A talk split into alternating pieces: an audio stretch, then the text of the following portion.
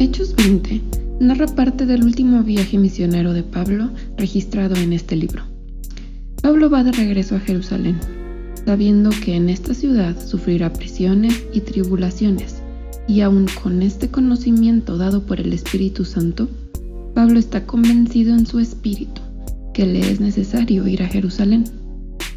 Han pasado ya muchos años desde su conversión, y Pablo ha entendido algo que muchos conocemos, pero pocos vivimos, ya que él dice, no estimo preciosa mi vida para mí mismo, con tal de que acabe mi carrera con gozo y el ministerio que recibí del Señor Jesús para dar testimonio de la gracia de Dios. El apóstol Pablo ha decidido que su vida no vale nada, sino es para ser usada para lo que Dios quiere. Y en otro pasaje él mismo dice, para mí el vivir es Cristo y el morir ganancia.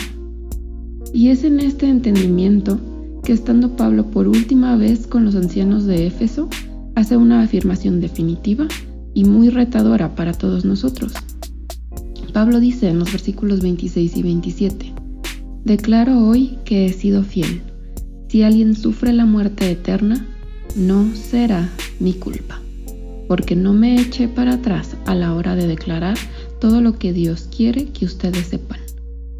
No será mi culpa. ¿Podríamos tú y yo decir tan arriesgada afirmación de nuestro testimonio hacia los demás?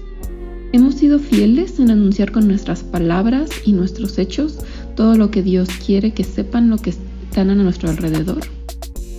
Siendo completamente honesta, yo tendría que responder que no. No siempre he sido fiel en anunciar lo que Dios me ha pedido a mí que anuncie. Mi reto ahora, y el tuyo, si así lo decides, es acabar nuestra carrera diciendo lo mismo que Pablo. Si alguien a mi alrededor no conoció a Jesús, no será mi culpa. Yo no me eché para atrás al declarar todo lo que Dios quería que supiera.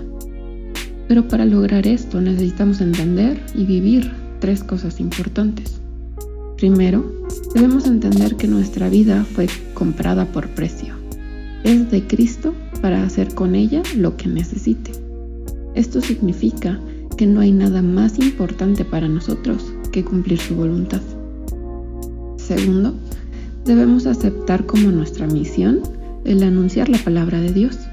Esta encomienda no es para unos pocos, sino para todos los que hemos conocido del Evangelio, y como tal debería ser el principal enfoque de nuestra vida.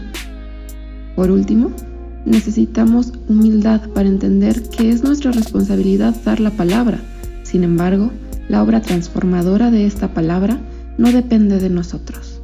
Es Dios quien dará el crecimiento. La transformación y el milagro de salvación son de Dios, nunca nuestros.